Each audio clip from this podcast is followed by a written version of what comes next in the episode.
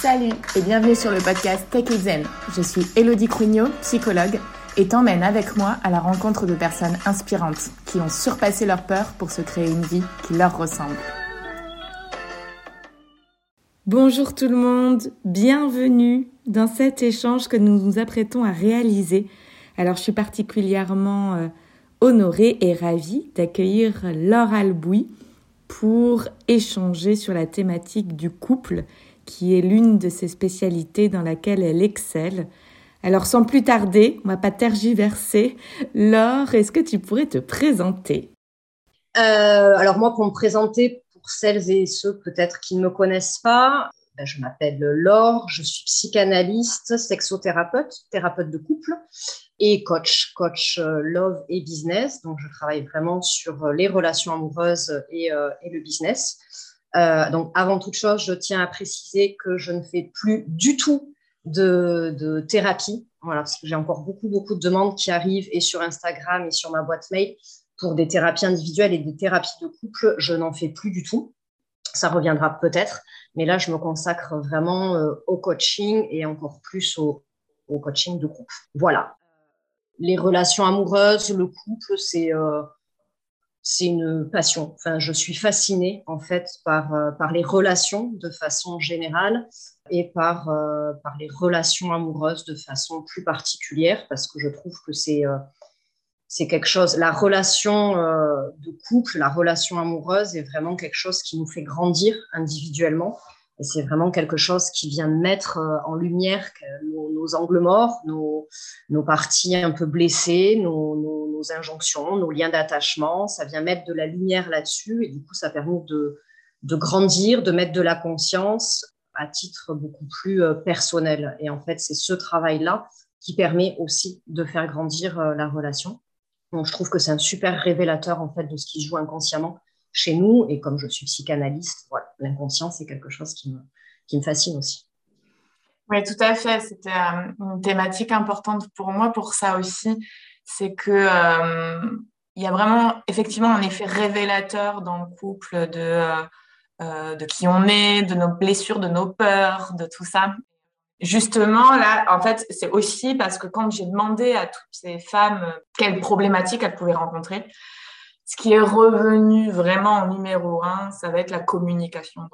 C'est ce qui revient tout le temps partout.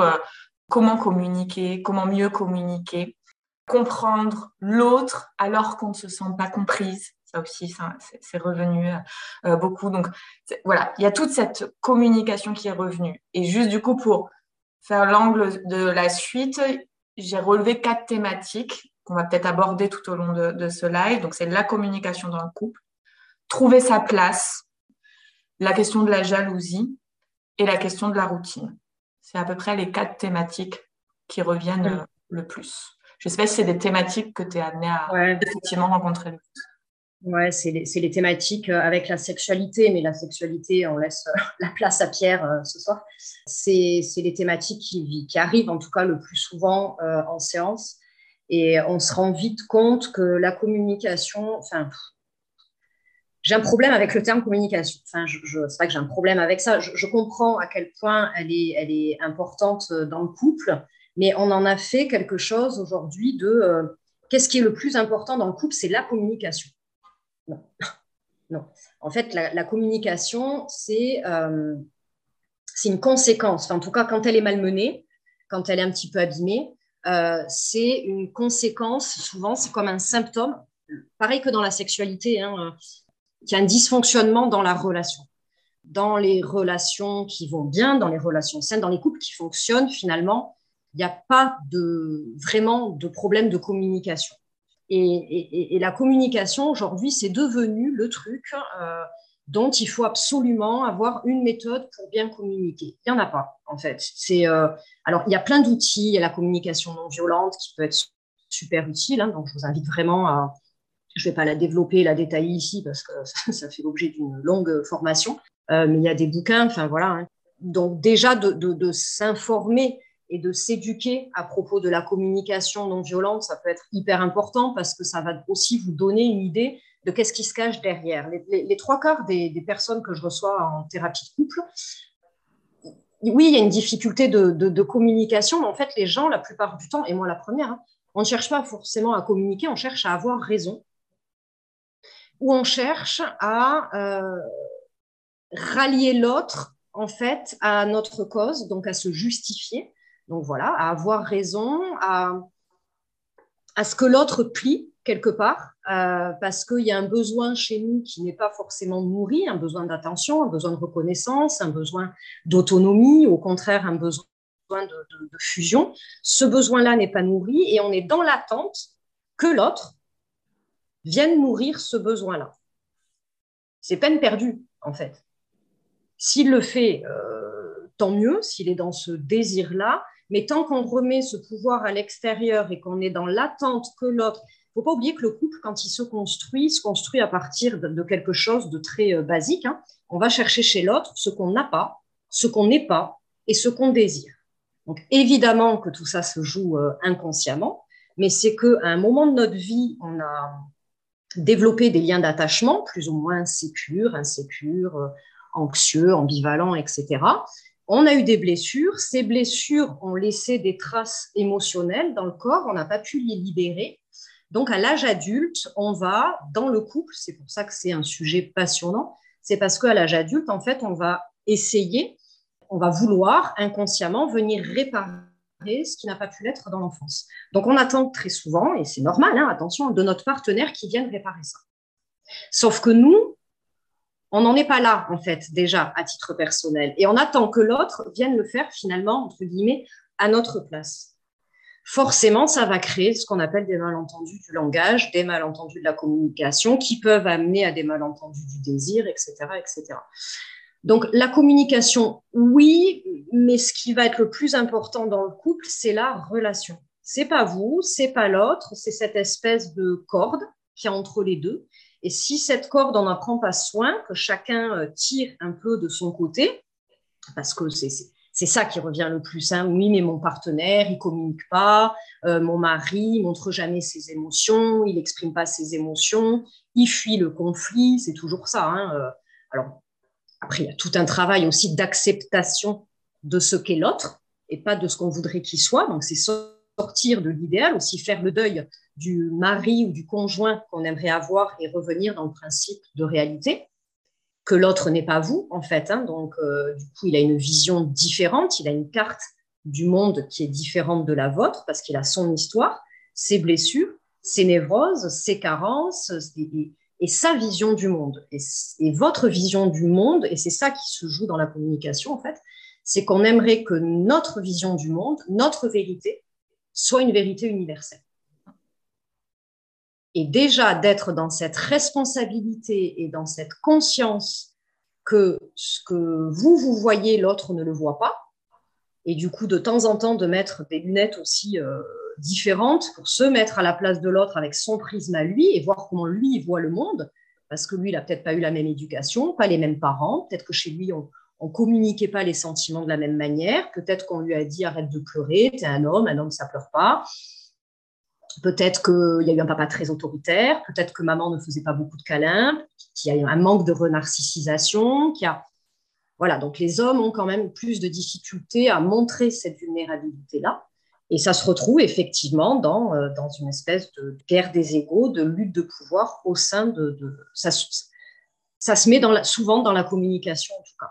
Mais c'est quand on soigne la relation et quand on prend soin de la relation, il n'y a plus ces problèmes de communication en fait. Il n'y a plus ça parce que parce que c'est beaucoup plus apaisé et parce que surtout on est en responsabilité de qui on est et de ce qu'on fait là en fait dans ce oui, là, il y, a, il y, a, deux choses, à mon sens, essentielles, et pourtant qu'on dit peu. C'est effectivement cette notion de je vais attendre de l'autre qu'il répare ce que je ne suis pas capable, moi, de sécuriser, de, euh, de transformer, de faire évoluer, etc. Donc ça, je trouve, c'est un, des, soucis numéro un, ou en tout cas une prise de conscience nécessaire quand même, qu'est-ce que j'attends de l'autre. Et effectivement, dans cette communication, on est dans la recherche effectivement de rallier l'autre et d'avoir raison. Et, si on est en permanence là-dedans, on voit beaucoup de couples qui vont effectivement être dans une guerre. Alors, non seulement j'ai raison, mais même sur la répartition des tâches, même sur tout ça, on va être en guerre permanente en fait. C'est ce qu'on appelle la lutte de pouvoir. C'est à un moment donné, on a passé la phase d'idéalisation, de fantasme, les hormones au taquet, où on est dans la fusion, les papillons dans le ventre, etc. On va rencontrer la personne avec ce qu'elle est, avec ses défauts, on les accepte, on décide du coup de s'installer ou non hein, avec la personne, en tout cas on décide de faire couple avec cette personne. Donc là, on s'est rendu compte déjà hein, que l'autre n'était pas nous, hein, qu'il était donc différent. Mais du coup, c'est là que commence à arriver euh, cette forme d'individuation. Et c'est un peu, moi, l'image que je prends souvent, c'est un peu, vous êtes, euh, il y a deux berges. Entre les deux berges, il y a un fleuve. Et euh, sur ce fleuve, pour passer d'une berge à l'autre, il y a un pont. OK? Donc sur ce pont, il y a la communication, la sexualité, etc. etc. Et le fleuve, c'est le fleuve des incompréhensions on ne se comprend pas. Comprenez bien qu'à un moment donné, si le pont, il n'y a pas les bonnes fondations, le pont, il y a des pierres qui se sont barrées, qui sont, vous voyez, vous pouvez mettre de la communication dessus, vous pouvez tenter de communiquer. À un moment donné, il faut, prendre surtout soin de ce pont-là et, de, et de la relation, en fait. C'est de relationner. Vous comprenez bien que quand on est pris dans le quotidien des gosses, du boulot, des problèmes de fric, de... Alors voilà, on n'aura pas de désir, la femme en général, puisque ça se situe au même endroit dans le cerveau, le désir, il va retomber. Du coup, ça va créer chez elle une forme de culpabilité. Monsieur, il va être un peu frustré. Tout ça, c'est pas propice en fait à la communication. Allez communiquer là-dessus, en fait. Allez communiquer à un endroit, à un espace qui est déjà saturé saturé par les enfants, saturé par les emmerdes, saturé par euh, la belle famille, saturé par la sexualité. Il est saturé de tout. Donc là, arriver et dire euh, ce serait important qu'on parle, ça tombe dans le fleuve des incompréhensions. Donc le premier truc à faire, c'est on s'en fout de la communication. C'est vraiment pas le premier truc à aller travailler. La première chose à aller travailler, c'est le pont, c'est la relation. Donc de remettre, de remettre du lien, de remettre de la compréhension, de remettre de l'amour, de remettre du partage, de remettre du temps, du temps de qualité, de, se dire des choses qu'on aime chez l'autre, qu'on apprécie chez l'autre, de prendre du temps à deux, et on le met dans l'agenda, peut-être on en reparlera, mais de restaurer ce lien-là. Et après, dans un second temps, on pourra communiquer. C'est comme si en plein conflit, quand vous basculez en mode reptilien, on-off, qu'à un moment donné, il y a ce qu'on appelle dans, les jeux psychologiques le coup de théâtre, d'aller communiquer à ce moment-là. Mais c'est impossible. On est gavé de cortisol, on est, enfin, il se passe des choses au niveau biologique, il se passe des choses au niveau des pensées. On ne communique pas à ce moment-là.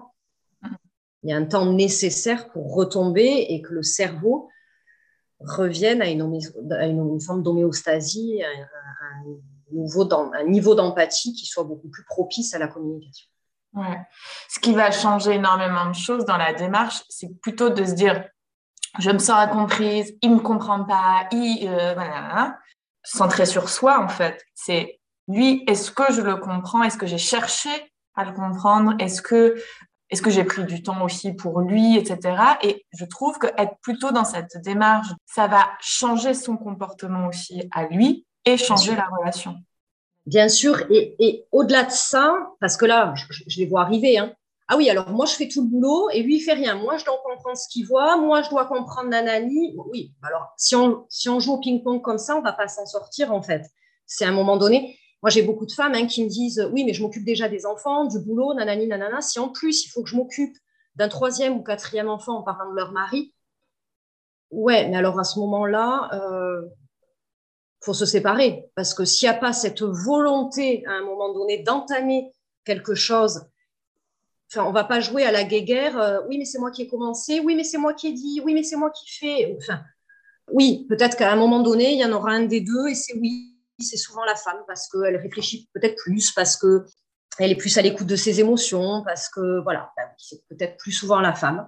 Et c'est comme ça, et on a le droit de ne pas accepter ça, et auquel cas il y a un truc qui s'appelle la séparation. Mais plutôt que de dire moi je vais aller vers l'autre, moi je vais euh, et ça va changer la relation, c'est aussi de se demander dans quelle mesure nous on s'aime. Parce que les trois quarts du temps, quand tout ce qu'on reproche à l'autre, c'est des choses de nous qui n'ont pas été réglées.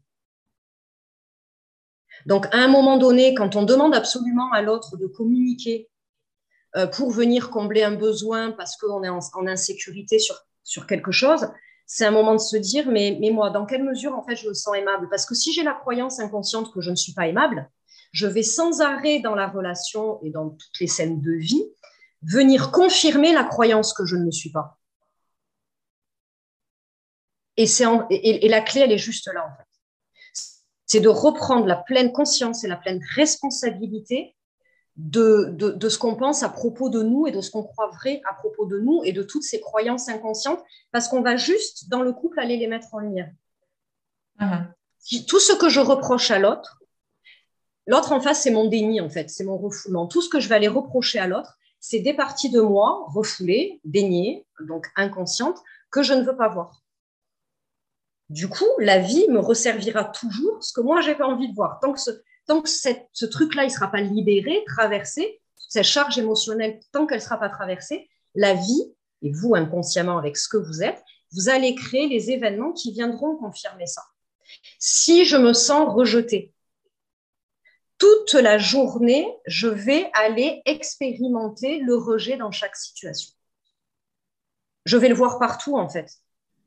La boulangère qui aura laissé passer quelqu'un avant moi, euh, mon mari euh, qui aura oublié de me souhaiter mon anniversaire. Je vais inconsciemment créer ça de par ma signature énergétique, de par toutes les fréquences sur lesquelles je vibre, donc par rapport à mes pensées, mes émotions et mes actions, ça va donner ce résultat-là qui viendra confirmer la croyance que je suis rejetée, je ne suis pas aimable, euh, je suis abandonnée, je suis humiliée, je suis méprisée, etc. C'est en partie pour ça qu'on peut aller jusqu'à des relations euh, toxiques ou un conjoint avec qui ça Parce que l'autre c'est pareil de son côté. Donc, quand je dis que l'amour, c'est vraiment une compatibilité des névroses, c'est vraiment ça. C'est que chacun va arriver avec son truc et ça va créer à un moment donné potentiellement une relation toxique. Hmm.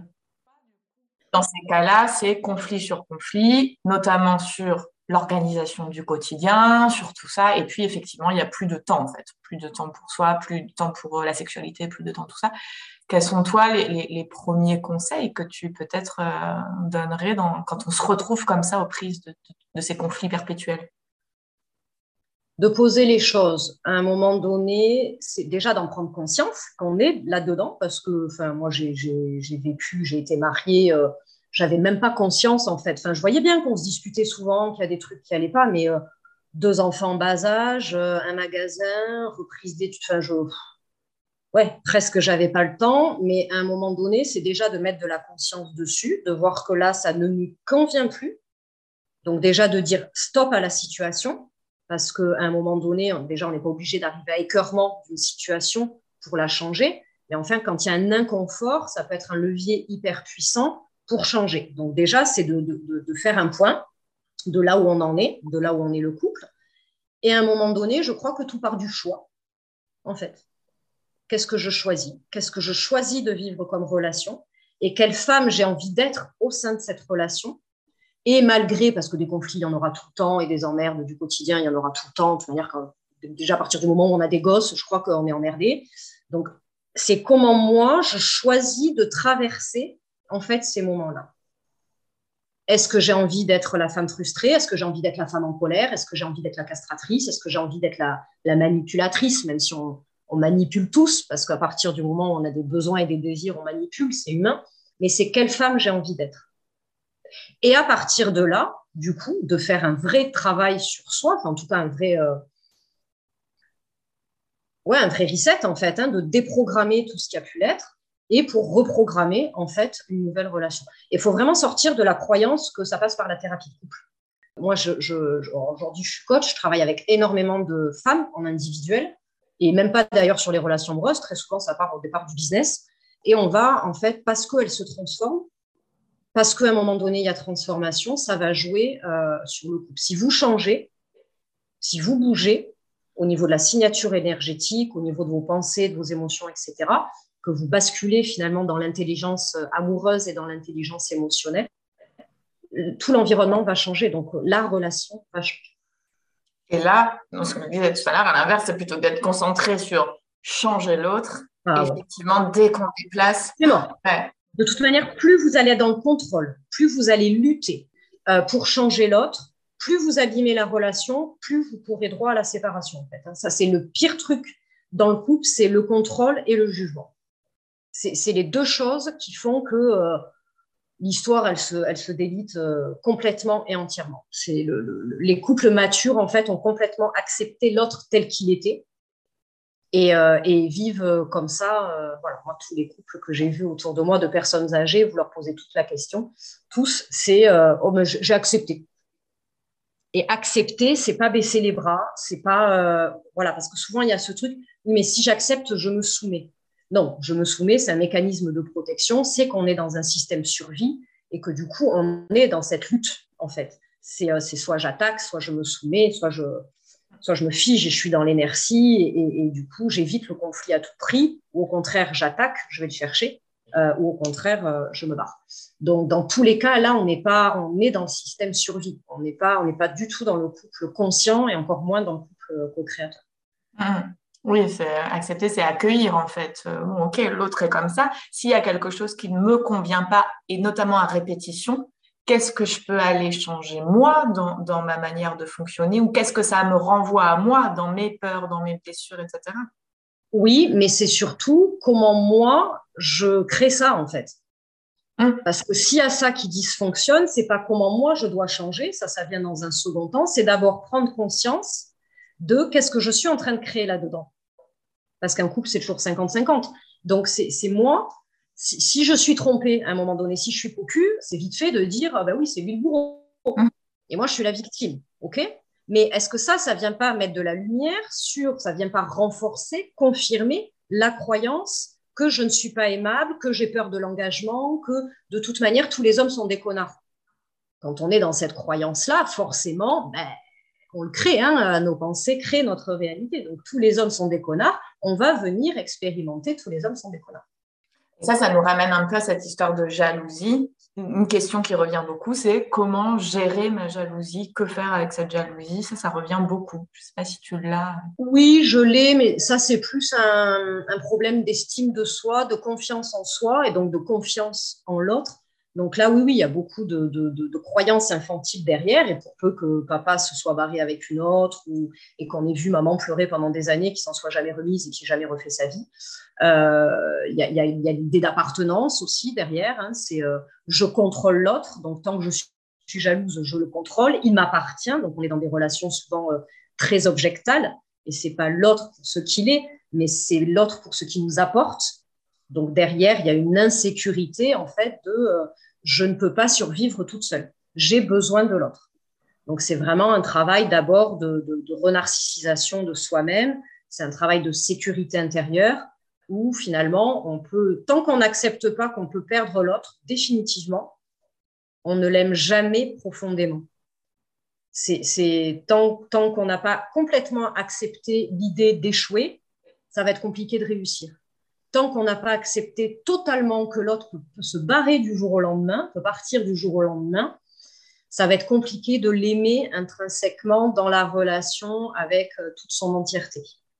Donc, c'est accepter toutes ces parties de soi et de l'autre pour pouvoir rentrer dans quelque chose de sain et surtout de conscient. Mais la jalousie, on est vraiment sur une histoire de narcissisme, de contrôle, d'appartenance, de besoin d'appartenance derrière. Oui, parce que si on n'est pas dans cette acceptation, on fonctionne à partir de la peur. quoi. C'est la peur qui parte, la peur que ça s'arrête, la peur de etc. Et donc, du coup, on a effectivement ce besoin de contrôle, ce besoin, etc. Et on réagit à cette peur en permanence, en fait. C'est vraiment de choisir l'espace duquel on veut partir. Si on agit, si on raisonne et si on ressent à partir d'un espace de peur, et ça, que ce soit en amour, que ce soit dans le business, que ce soit partout, quand on agit à partir d'un espace de peur, on est dans le contrôle et on va récolter quoi? De la peur ou du vide ou quelque chose d'inconfortable.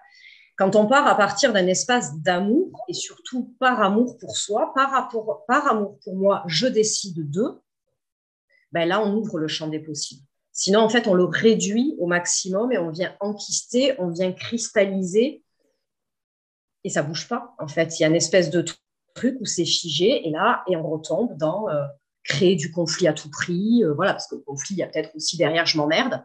Quand on commence à se faire chier dans la relation inconsciemment, on va créer du conflit parce qu'on devient addict, en fait, à ce shoot euh, d'adrénaline que ça procure. Hmm. Oui, donc, et là, on revient à cette euh, effectivement notion de, choix et donc de responsabilité, c'est-à-dire euh, je suis aussi responsable de ce que je veux développer, de là enfin, je peux survivre seule aussi, parce qu'il y en a beaucoup qui sont dans seul, je, ne suis plus rien ou je n'existe plus, ou donc l'autre est tout en fait. Euh, C'est vrai. Au demeurant, d'un point de vue très euh, reptilien et archaïque, seul on n'est rien et on, se blesse dans le lien et on se répare et on se reconstruit à travers le lien, évidemment. Mais euh, oui, c'est quand même cette idée de je, peux être sans partenaire. Voilà, on peut faire lien sans être en, couple, euh, à la maison, etc. Enfin, voilà. Oui, voilà. Mais souvent, c'est qu'il y a quand même un lien d'attachement derrière assez insécure et, plutôt anxieux. Hein. Il y, a un vrai travail à faire sur le lien d'attachement de départ euh, pour venir un petit peu consolider toute, euh, toute la structure de la personne. Mmh. Et dans cette répartition des tâches, quel est ton, toi, ton, angle d'approche là-dessus, tu sais, parce qu'on le voit encore beaucoup, des femmes qui se enfin voilà, qui sentent qu'il n'y a pas du tout d'équilibre là-dedans, etc., et qui se battent contre ça en permanence et qui sont là-dedans, quoi. Qu'est-ce qu'on peut leur dire? Chacun chez soi, c'est bien, mais sinon, euh, voilà.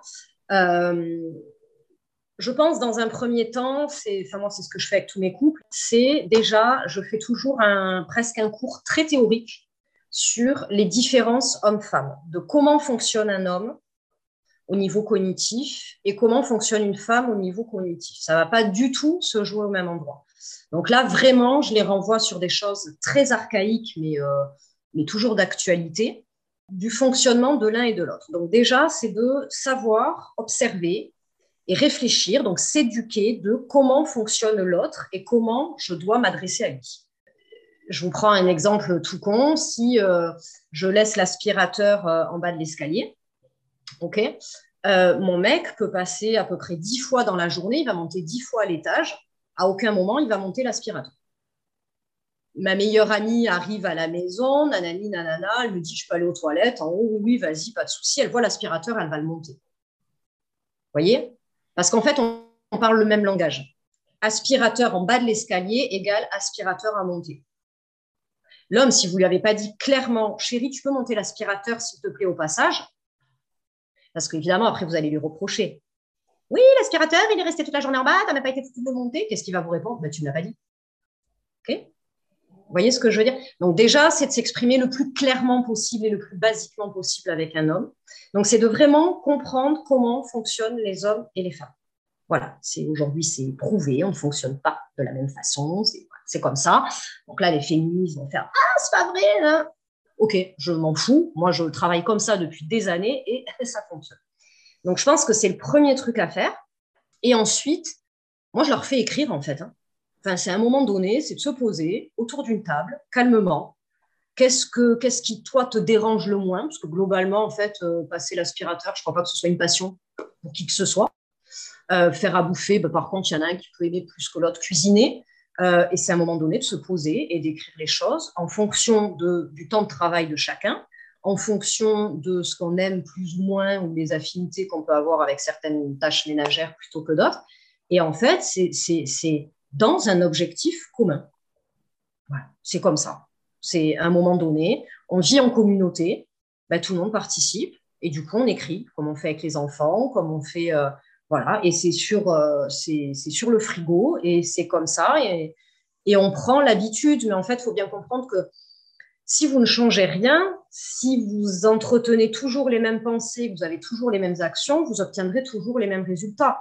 Donc, à un moment donné, si vous voulez que les choses bougent, que ce soit dans les tâches ménagères ou ben, à un moment donné, il va falloir bouger des choses.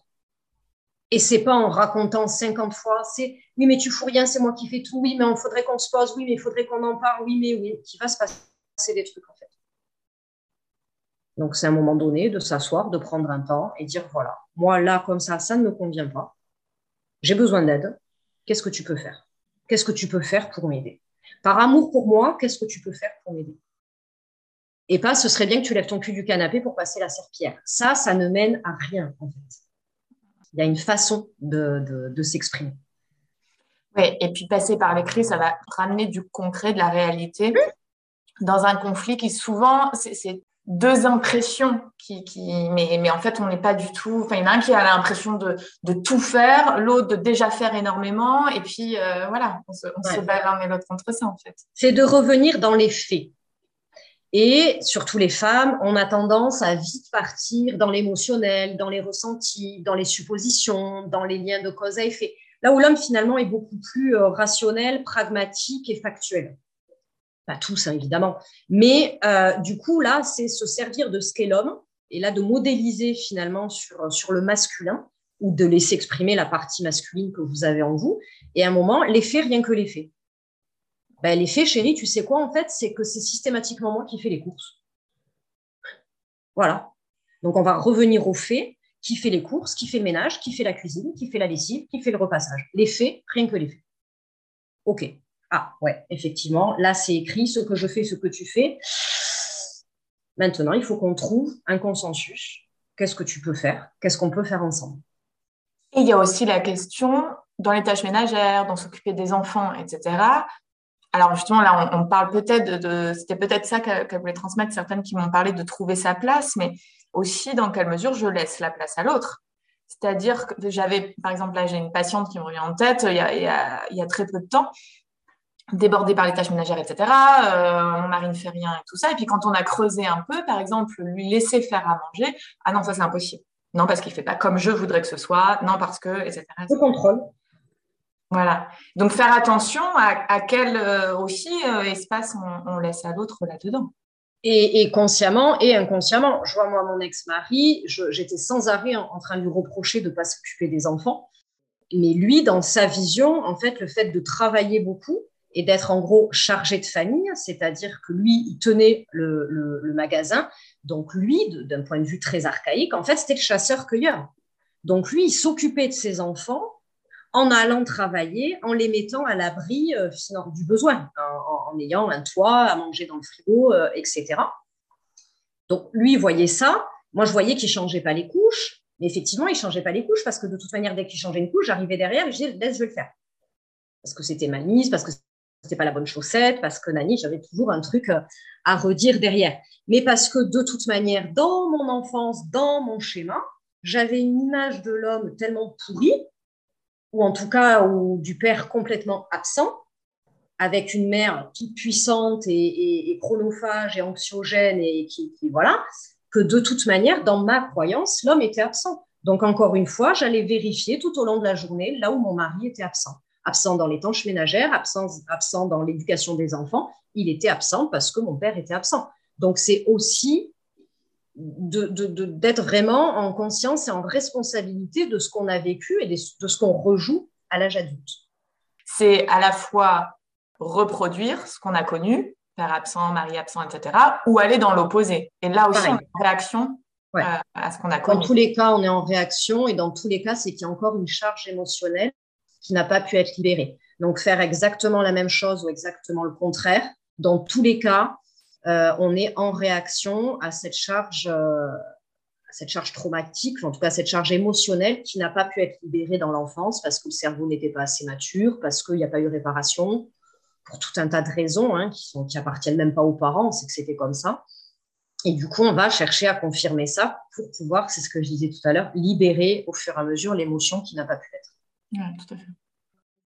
Donc là, euh, on a déjà abordé quand même pas mal euh, de sujets. Pas mal de sujets qui sont hyper intéressants et évidemment qui demandent tout un, processus. Euh, et, c'est ce que je disais ce matin, quoi. Vraiment, on est sur, encore une fois, s'éduquer, se former à ces questions-là. Quand tu disais, bah, je transmets un peu la théorie, au final, au départ, il y a un moment donné, effectivement, s'intéresser à, ça, c'est important aussi parce que fonctionner en couple, ça demande un apprentissage, en fait. C'est et, qu'on ne nous apprend pas à l'école. Enfin, on ne nous apprend pas à relationner.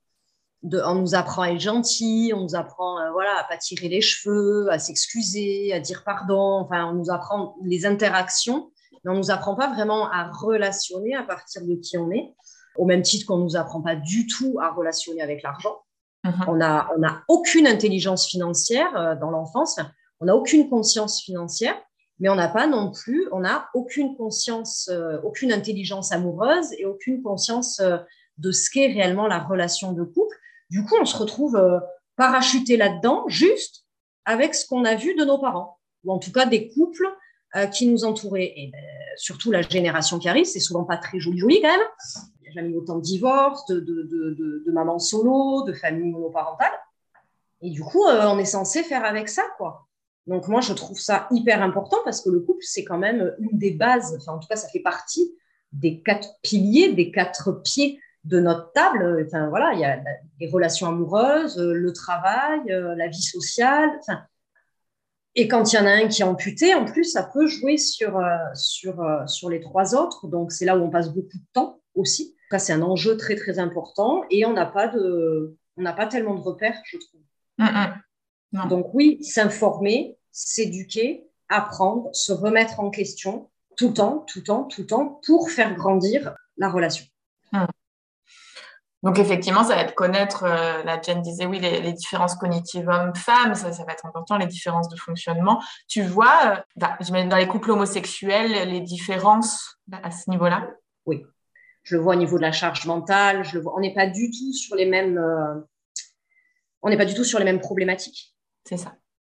Les tâches ménagères, la répartition des tâches, c'est presque un non-sujet, enfin, ou alors c'est pris avec beaucoup d'humour. C'est anecdotique dans les, dans les couples homosexuels.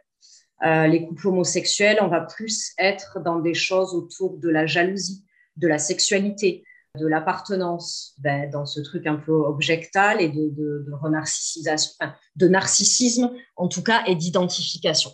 Donc, ah. on est vraiment sur, des, sur euh, ces deux mondes euh, différents. Moi, je, travaille beaucoup avec les couples euh, homosexuels parce que j'étais psy LGBTQ et ça n'a rien à voir. C'est, moi, j'adore. Ouais, ça me semblait important de le préciser parce que c'est aussi pour ça là on parle du couple hétérosexuel, c'est vrai surtout, mais parce que c'est vrai que là on est sur des, enjeux qui sont peut-être aussi liés à ça. Alors, évidemment, après, voilà, je généralise, je vous dis moi ce que j'ai pu voir voilà. en d'expérience au cabinet. Je ne suis pas sur ces problématiques-là, ou beaucoup moins, ou de façon beaucoup plus légère, avec les, les, couples homosexuels. Ok. Et cette question de la routine. Alors là aussi, je crois qu'il y a une part aussi euh, éducationnelle sur comment ça se passe à un couple et l'évolution d'un couple. Mais c'est vrai que ça revient encore. Comment remettre du piment Comment, enfin, ça revient encore. Et toujours, c'est bien normal, hein. Mais comment remettre du piment Comment tout ça euh, euh, C'est une question qui revient. Il y a plusieurs choses, je crois, dans cette notion de routine. C'est encore une fois qu'est-ce qu'on met dedans et qu'est-ce qu'on croit vrai à propos de la routine. Euh, moi, j'adore la routine. J'adore, j'adore ça, vraiment, profondément. Et on a tous une routine. à un moment donné, on se lève le matin, on va faire pipi, on prend sa douche, on jeunes, peu importe, hein, on va travailler, on rentre le soir. On a tous cette routine-là. C'est qu'est-ce que je choisis d'en faire et comment je décide de la vivre et qu'est-ce que je crois vrai à propos de la routine. Et à partir du moment où déjà vous changez vos croyances et vos pensées à propos de la routine, déjà, vous allez voir que les choses vont bouger très naturellement. Ça, c'est le premier truc. Le deuxième, c'est qu'il y, a cette espèce de croyance collective, inconsciente, que la routine est inévitable dans le couple. Le couple, ça commence comme ça, au milieu, c'est comme ça, et ça finit comme ça. Ah, ok. À quel moment je reprends la main là-dessus? À quel moment je décide que ça va pas se passer comme ça donc déjà, là aussi, c'est un moment donné, plutôt que de dire, ouais, on est tombé dans la routine, ouais, c'est chiant la routine, ouais, il y en a marre de la routine, qu'est-ce qu'on pourrait faire pour sortir de la routine C'est chiant cette routine. C'est à un moment donné de mettre des actions en place.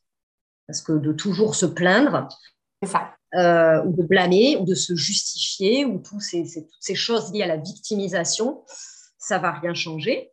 Et puis très souvent, quand on fait ça, ben, on attend quoi? Que l'autre bouge son cul, ce qui ne se fait pas, puisque de toute manière, on a complètement fermé le truc inconsciemment. Donc consciemment, on aimerait sortir de cette routine, mais inconsciemment, il y a quelque chose de très connu, très confortable, très maîtrisable, très contrôlable. Donc, il y a toute une partie de nous où j'ai besoin profondément de sécurité, la maison, le monospace, le labrador et le mariage. Mais au bout d'un moment, je, suis trop dans cette sécurité, ça fait partie des besoins humains, on a un besoin d'insécurité et un besoin de challenge. C'est là où il faut peut-être euh, revoir le, contrat qu'on a signé et, du coup de mettre en fait des choses en place. Et il y a encore une fois quelque chose de très biologique, c'est qu'au début de la relation, on est euh, à bloc d'endorphine, de sérotonine, de dopamine, etc. Et au fur et à mesure, ce taux euh, va petit à petit baisser. Et du coup, c'est à nous aussi d'aller chercher à l'extérieur du couple, donc de se développer aussi individuellement pour venir nourrir le couple et d'aller chercher des doses d'adrénaline, entre guillemets, des plaisirs à l'extérieur, en faisant de nouvelles activités, euh, en s'inscrivant au sport, en faisant des soirées filles, enfin, et à un moment donné, que l'extérieur vienne nourrir la relation plutôt que sans arrêt euh, attendre de l'autre, du couple, qui fasse quelque chose. C'est d'abord commencer, euh, commencer par jouir soi, d'aller sécréter soi-même des hormones du bonheur, entre guillemets, et ensuite de, de les réinjecter dans le couple. Oui, parce que quand on aura vécu cette adrénaline, cette euh, insécurité ou autre, et eh bien du coup, ça va nous faire du bien de retrouver cette routine aussi et, ce, côté dans le couple et de pouvoir en parler et tout ça. Donc, ça, ça va réveiller aussi d'autres choses. Et là aussi, c'est la vision qu'on a de, de, la routine. Quoi. Elle peut être très chouette, la routine. Enfin, euh, euh, moi, regarder euh, tous les lundis, euh, l'amour est dans le pré avec mon chéri, on sait que le lundi, il y a ça, et même si c'est pas son truc, et je vois bien qu'il fait. Ben, oui, cette, cette, forme de routine, elle peut être très agréable. Il faut arrêter de, diaboliser ce mot parce que tout ce qu'on va y mettre dessus en termes de projection et en termes de négativité, ben, c'est un pouvoir cognitif. Et du coup, ben, c'est ce qui va se matérialiser et c'est ce qui va se manifester dans la matière. Mais là aussi, se demander à quel point nous, on s'emmerde pas avec nous-mêmes. C'est toujours ça, en fait. C'est je me plains de la routine dans le couple, je m'ennuie. Je m'ennuie. C'est pas j'ennuie, c'est je m'ennuie. Moi, je m'ennuie. Donc, du coup, c'est déjà qu'est-ce qui fait que tu t'ennuies dans ton couple? Et qu'est-ce que tu es en mesure et en capacité de mettre en place toi pour ne plus toi t'ennuyer C'est un verbe pronominal, voyez Voilà. Donc euh, déjà, quand on s'ennuie moins avec soi-même, on, s'ennuie en général beaucoup moins avec l'autre et avec les autres de façon générale. Oui, et, ça, c'est une observation petit à petit qui devient de plus en plus fine quand on travaille sur soi, etc. On, s'auto-observe, formuler des critiques à l'autre, et en fait, on le, voit de plus en plus facilement que là, on est en train de, formuler une critique d'une attente de, effectivement, enfin, je m'ennuie, on fait jamais rien de la semaine là, on attend quelque chose de l'autre. Pourquoi on ne fait pas nous-mêmes, effectivement? C'est ça. Et du coup, on va donner la dynamique à l'autre, et du coup, l'autre va bouger aussi. C'est un processus, en fait. C'est un processus, mais je ne peux pas nourrir la relation si déjà je, je ne me sens pas autorisée à me nourrir moi. Donc, c'est vraiment sans arrêt des autorisations. Mmh. Tout à fait. Il y avait une question à quel moment la routine devient-elle malsaine? Je pense pas que ce soit peut-être une question de malsain, mais c'est une question de, à partir du moment où effectivement il y a, euh, c'est comme pour tout en fait, à partir du moment où on le vit mal, tout simplement, et que ça, provoque de l'inconfort, euh, pour l'un l'autre, bah, là effectivement il y a, peut-être quelque chose à questionner autour de ça et donc euh, à faire évoluer. Et c'est malsaine par rapport à qui et par rapport à quoi et voilà, c'est parce que la routine en soi, elle n'est elle est pas malsaine.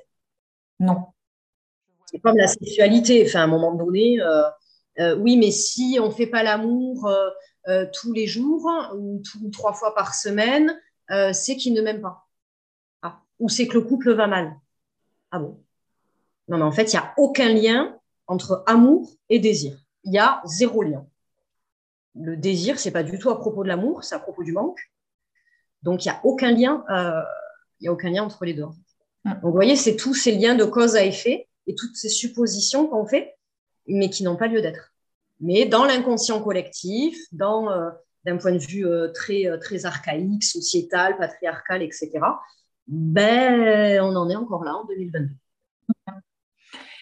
Parce que c'est ce qui est difficile dans le travail sur soi, c'est que ça demande vraiment une remise en question de choses qui nous semblent la vérité absolue, ou depuis toujours on pense comme ça, ou c'est évident, mais non, pas forcément en fait. C'est de bien observer, de, d'être vraiment en connaissance de soi profonde et de, de, bien connaître en fait son système de croyances et, ses systèmes de valeurs. Et l'autre, il a ses systèmes de croyances et ses systèmes de valeurs. C'est bien d'avoir des valeurs communes, mais euh, ce n'est pas une obligation. Tout à fait. OK. Il y avait une question, une autre question un peu Le travail en visio avec Laure est-il aussi opératoire que le travail relationnel dans un cabinet? La, différence entre les deux peut être intéressante. Ah, alors moi en visio, je, ne fais que de la visio et je ne fais que du coaching. Mais en thérapie, euh, j'ai commencé d'ailleurs par la thérapie, hein, c'était suite au premier confinement, euh, c'est exactement la même chose. J'ai vu aucune différence, moi, dans ma pratique et, euh, pour mes patients, que ce soit en visio ou en présentiel. Il y en a qui préfèrent la visio, d'autres le présentiel. il y a des avantages à la visio. Enfin, il y a des avantages et des inconvénients aux deux. J'avais peur, moi, pour la thérapie de couple, parce que la thérapie de couple en visio, euh, moi, je calibre vachement sur l'énergie de mes patients et déjà le couple, selon comment il va s'asseoir dans la salle d'attente. Quand j'ai des thérapies de couple, moi en plus, je fais euh, très souvent un peu des allers-retours dans le couloir. je vais aux toilettes, je vais chercher un café, comme ça, je les vois, je les vois bouger déjà dans la salle d'attente, la façon qu'ils ont d'arriver dans le cabinet, qui va passer en premier, euh, la façon qu'ils ont de s'asseoir sur le divan, s'ils sont comme ça, s'ils sont comme ça. Enfin voilà, j'ai déjà plein d'informations non verbales à ce moment-là. Donc, je me suis dit, ça va être compliqué en visio. Et en fait, pas du tout. Pas du tout. Là, j'ai terminé il n'y a pas très longtemps les derniers, euh, les derniers couples que j'avais. Et non, non, le travail, il a cheminé pareil. Euh, c'est comme quand il nous manque un sens, on en développe un autre. Et, euh, et ce que je voyais pas forcément dans la posture, dans la salle d'attente, sur le canapé, je, je voyais d'autres manières dans l'énergie. Enfin, c'est pas. Hmm. Non, c'est la même chose. Ouais, c'est ce que je précisais ce matin, que ce qui est important dans tout ça, c'est vraiment alors la, compétence du professionnel, voilà, ses formations, ses outils, etc., son professionnalisme. Mais après, ce qui va vraiment jouer, c'est la relation et comment, euh, par qui vous êtes attiré, euh, qui vous parle dans sa manière de parler, etc. Bah, ça me fait tilt. Enfin, là, je sens que j'ai besoin de creuser avec cette personne-là en particulier. Et le format, c'est pareil. Il y en a qui vont aimer que le présentiel, d'autres la visio, d'autres. Et ça aussi, il faut que ça vous parle, en fait. Et puis, les gens qui veulent travailler avec vous, qui sont appelés, enfin, euh, moi, j'étais à Montpellier, j'avais des gens de Marseille, j'avais des, gens de Lyon qui venaient euh, tous les 15 jours, une fois par mois, ils prenaient le TGV pour faire leur consultation avec moi. Enfin, euh, quand on est vraiment engagé dans un travail euh, d'accompagnement, que ce soit de la thérapie ou du coaching, on y va. Quoi. Je le vois moi dans mes groupes, ben ouais, les gens ils décalent leur rendez-vous pour être disponibles sur les sessions, pour ils s'organisent en fait. Ils ont investi un certain montant, ils s'investissent en énergie, en temps, en argent, et ben, c'est là qu'on a les meilleurs résultats. quand on est proactif, à un moment donné, le désir, la sexualité et même la relation de couple. Si vous n'êtes pas proactif dans la relation, il va rien se passer. Ça s'entretient, ça se travaille et on est actif là-dedans, comme dans tous les domaines de sa vie. Mais je pense encore plus particulièrement dans le couple et dans le, et dans le désir, dans la sexualité, en tout cas dans le plaisir. Mmh. Et sans que ce soit euh, culpabilisant, ou je sais peut-être pas quel, terme, c'est-à-dire que si on essaye euh, de, bouger les, de faire bouger les choses, etc., qu'on a l'impression de vous donner, et puis que bah, en face, on n'a pas la réponse qu'on attend, qu'on n'est toujours pas euh, OK, que bah, on, je veux dire, on n'exclut pas non plus la rupture ou ah euh, voilà. Et on peut très bien consulter. Moi, j'ai accompagné énormément de couples pour les aider à mieux se séparer parce qu'il y avait des enfants, parce que et ça leur a permis une séparation faite en conscience permet de ne pas reproduire les mêmes schémas déjà, de comprendre ce qui s'est joué et de ne pas reproduire parce que très souvent on se sépare mais on reproduit la même chose après parce que on n'a pas compris ce qui se jouait chez nous. Euh, et d'accompagner aussi dans ce cheminement par rapport aux enfants, par rapport aux nouveaux conjoints. De... je, je, fais j'ai fait énormément de thérapie aussi en ce sens-là, ou j'ai aidé en tout cas à se séparer. C'est ça. Et là aussi, effectivement, on peut le faire euh, différemment euh, si on a conscience ou pas, dans, que dans l'émotion ou pas, etc. Ouais. C'est important. Exactement. Ouais. donc là, effectivement, aussi, on peut se poser la question, ben, est-ce qu'on euh, est-ce qu'il y a toujours de l'amour? Est-ce qu'il y a toujours une envie de relationner? Est-ce qu'il y a une envie de changer les choses pour aller mieux ou pas et, prendre, et faire des choix? Oui, mais à chaque fois, tout part de la peur. Hein. On reste en général parce qu'on a peur de partir, parce que c'est connu, parce que c'est confortable. Donc, c'est, c'est vraiment aussi un travail de, dépassement de ces peurs-là. Et par amour pour moi, euh, qu'est-ce que je décide? Alors, il faut être deux. Bien sûr que ça marche dans un principe de réciprocité souvent, euh, la rupture, en tout cas, peut être une solution. mais je suis convaincue, enfin moi je ne suis pas partisante de la rupture euh, à tout prix et ça ne va pas, on s'en va, parce que je suis convaincue que c'est dans le lien euh, mm. qu'on se répare et qu'à partir du moment où il y a de l'amour, et l'amour, c'est pas du sentiment amoureux, donc c'est pas parce qu'on n'a plus de papillon dans le ventre qu'on ne s'aime pas, ça, ça dure pas longtemps, qu'à partir du moment où il y a de l'amour, il y a du respect, euh, je crois qu'on peut tout traverser, vraiment. Je, je, je, suis convaincue de ça. Moi, j'ai vu des couples arriver, mais mon Dieu, franchement, même moi, j'aurais pas misé une pièce là-dessus. Mais, euh, mais euh, j'ai eu des résultats spectaculaires, mais parce que les gens sont, les gens sont profondément bons, en fait. Et, quand, on, quand on choisit et quand on décide de regarder la partie, la belle partie, enfin, ce, qui, ce, qui, ce que l'autre est dans son essence, dans sa véritable nature, et qu'on enlève toutes ces coups de supposition, de jugement, de contrôle, de frustration.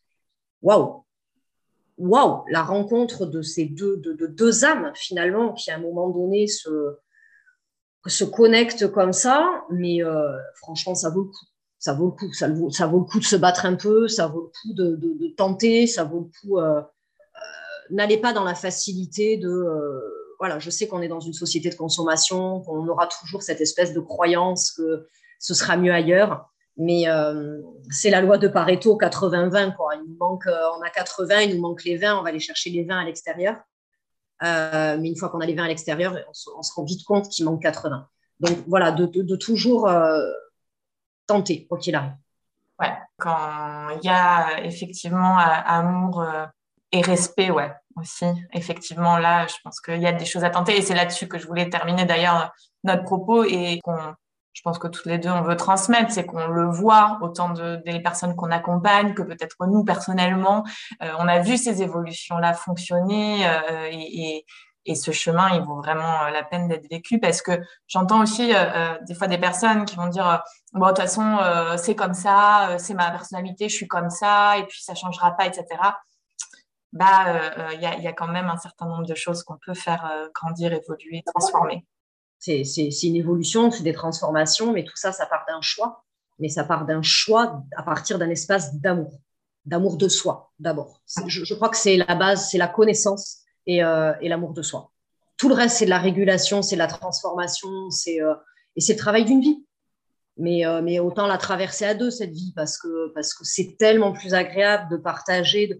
Après, toutes les configurations, encore une fois, on n'est pas obligé de se marier, on n'est pas obligé d'avoir des enfants, on n'est pas obligé de vivre ensemble, on n'est pas on, s'en tape de tout ça. Mais, mais juste d'avoir quelqu'un qui vous soutient et quelqu'un à qui penser et quelqu'un qui pense à vous, ça remplit quand même pas mal le cœur. On va pas se mentir. Bon. Voilà, je pense que plus vous allez, euh, plus vous allez investir sur. Il n'y a pas de secret, en fait, je crois. Hein. Moi, je crois que si j'en suis arrivée là où j'en suis, compte tenu de là où je partais, parce qu'il y a ça aussi, il y a quand même le point de départ. Globalement, moi, niveau relation amoureuse, niveau argent, j'étais quand même, euh, j'avais pris tout ce qu'il fallait. J'étais bien chargée. C'est là d'ailleurs, comme par hasard, je travaille essentiellement ces deux sujets. Mais en tout cas, si j'en suis arrivée là aujourd'hui, euh, c'est vraiment à propos de l'investissement que j'ai fait sur moi. Donc, investir sur vous, si vous voulez que les choses bougent, ça ne va pas bouger tout seul. Et tout seul, c'est très compliqué. Allez mettre du tiers, prenez des, Enfin, voilà, il n'y a pas, à un moment donné, pour avancer, il n'y a pas 36 000 solutions. On peut le tourner dans tous les sens. Euh. Non, non, se faire accompagner, c'est clair. Euh, relationner, on le disait, échanger. Ouais. Hum, se remettre en question, mais ça permet des avancées de dingue. Et, le groupe, c'est pour ça qu'on fait ça toutes les deux, c'est qu'on voit les avancées que ça permet. Ben oui, parce qu'il y a le, le, relationnel est là, en fait. Et du coup, chaque personne, boum, boum, vient nous déclencher euh, sur des choses et euh, on retrouve cette, euh, cet égrégore et cette puissance collective où on œuvre ensemble vers quelque chose de, commun, entre guillemets. Donc, je trouve ça génial. Ouais, tout à fait. Donc, ouais, ouais, allez-y, investissez. Pensez que ce n'est pas une dépense, c'est un investissement. Donc, ouais, une idée de retour. Voilà, quand on va acheter un McDo, c'est une dépense. Hein. Clairement, on change de téléphone, c'est une dépense investir dans un accompagnement, il y a vraiment derrière cette notion de retour. Mmh. Ça peut changer la vie. Oh oui. Il y avait une dernière question. Comment savoir si on a de l'amour et pas seulement l'illusion de celui-ci? Ouais. Alors, comment savoir? Je pense que tu sais que, que la réponse est peut-être déjà dans la question. Euh, comment savoir si on a de l'amour On n'a pas de l'amour. On ressent, en fait. L'amour, c'est un, c'est un sentiment. C'est, c'est, euh, est-ce, est-ce que c'est vraiment de l'amour ou de l'illusion? Euh, J'ai envie de dire, on n'en sait rien jusqu'à ce que ça s'arrête. Donc, vis-le. parce que parce que c'est à la fin du bal qu'on paye les musiciens. Et là, c'est important de mettre le, pareil le maximum de conscience sur ce qu'on vit et de l'effet, rien que l'effet, pour pas partir dans le fantasme et de ce que l'autre pourrait être ou de ce qu'on ne veut pas voir, etc. Donc, c'est revenir quand même vraiment dans le principe de réalité. Et, voilà, et on peut, on peut se, sentir bien avec quelqu'un et être dans l'illusion de l'amour, et ou se sentir bien avec quelqu'un et que ce soit vraiment de l'amour. Plus que de l'illusion, c'est plus la notion de fantasme et de, et de réalité. Mmh. Oui. Pour revenir au fait. Là, bon, c'est des choses qu'elle mériterait de savoir. Euh, bah oui, pourquoi tu te la poses euh, Qu'est-ce qu'il y a derrière Quels sont, voilà, qu'est-ce que tu vis derrière cette, euh, cette question hum, Parce qu'effectivement, c'est pour ça qu'on a réagi comme ça, parce que là, comme ça, il n'y a pas de, de, réponse absolue. C'est beaucoup en fonction de ce que de ce que tu vis et de, de voilà, voilà, et de ce que tu ressens effectivement. Mais c'est des questions qu'on peut se poser. Et c'est là encore une fois hein, où un accompagnement, un tiers, etc., va aider à voir ce qu'on ne voit pas tout seul, en fait. Euh, on est dans cette mm, mm, mm. mais peut-être que tout seul, c'est compliqué, là, de mettre euh, euh, des mots sur ce que tu ressens et, et, des décisions sur ce que tu ressens aussi. Et j'ai envie de dire, c'est pas grave. C'est pas grave parce que chaque expérience, en fait, vous fera grandir et, et chaque expérience vous apportera quelque chose et, et chaque expérience viendra dire et mettre de la lumière des choses à propos de vous, ce qui va venir nourrir à chaque fois cette notion aussi de, de maturité émotionnelle. Donc, même si c'est une illusion, même si c'est du fantasme, même si ça se casse la gueule derrière, c'est pas grave. Vivez, vivez-le. Vous n'allez pas mourir, en fait. On n'en meurt pas. Euh, donc, vous êtes des adultes, vous allez gérer, même si vous allez chialer votre race et regarder Netflix, euh, entrer en PLS pendant 10 jours et bouffer du Nutella en appelant vos copines. C'est pas grave. Au contraire, à un moment donné, il y a quelque chose de positif qui ressortira de ça, même si c'est douloureux, même si ça fait mal à un moment donné, aimer, c'est accepter d'avoir mal. Voilà, sinon on reste tout seul sur son canapé et c'est OK aussi, mais c'est un choix. C'est en ça que l'amour rend libre, c'est que on peut le choisir. Et ça, c'est une véritable liberté. Mmh, mmh. C'était beau. On va finir là-dessus. c'était magnifique. J'aurais pu rajouter quelque chose, mais non. Non, non, reste là-dessus, c'est propre. ça marche. Euh, merci beaucoup, beaucoup les filles pour vos interventions, votre participation. C'est ouais, merci. toujours. On a, je crois que là, oui, on a, on a, on a peint tout ce qu'on voulait aborder. Merci beaucoup. Merci à toi, ma belle. Et puis, on, on, vous embrasse et on vous dit à très vite, du coup. Ben oui. Et ouais, ce n'est que le début, donc on continue à échanger sur tout ça. Et n'hésitez pas à nous contacter si vous avez des questions ou autre. Oui, oui, un MP, on, on vous répond. Gros bisous. Allez, ciao tout le monde. Merci ma belle. Ciao, Merci à vous. Un petit mot avant de se quitter. J'espère vraiment que cette saison de l'été vous plaît. Pour celles qui le découvrent, ce sommet était vraiment extrêmement riche, donc je suis heureuse de vous partager tout ça. Et si ce sont des questions qui vous touchent, que vous avez euh, euh, des problématiques liées à votre couple, mais pas seulement, à votre vie en général, à trouver un équilibre entre votre vie personnelle, professionnelle, à gérer euh, votre stress, votre anxiété ou vos émotions, eh bien sachez qu'on peut se retrouver sur Instagram. Je vous propose du contenu pour euh, vous aider à améliorer tout ça et puis évidemment des accompagnements pour aller plus en profondeur et réellement transformer votre vie. À bientôt! Merci d'avoir écouté cet épisode jusqu'au bout. Si vous appréciez ce programme, n'hésitez pas à le soutenir de manière totalement gratuite en le partageant autour de vous, en vous abonnant et en laissant un avis. Je vous dis à très vite pour une vie plus zen au quotidien.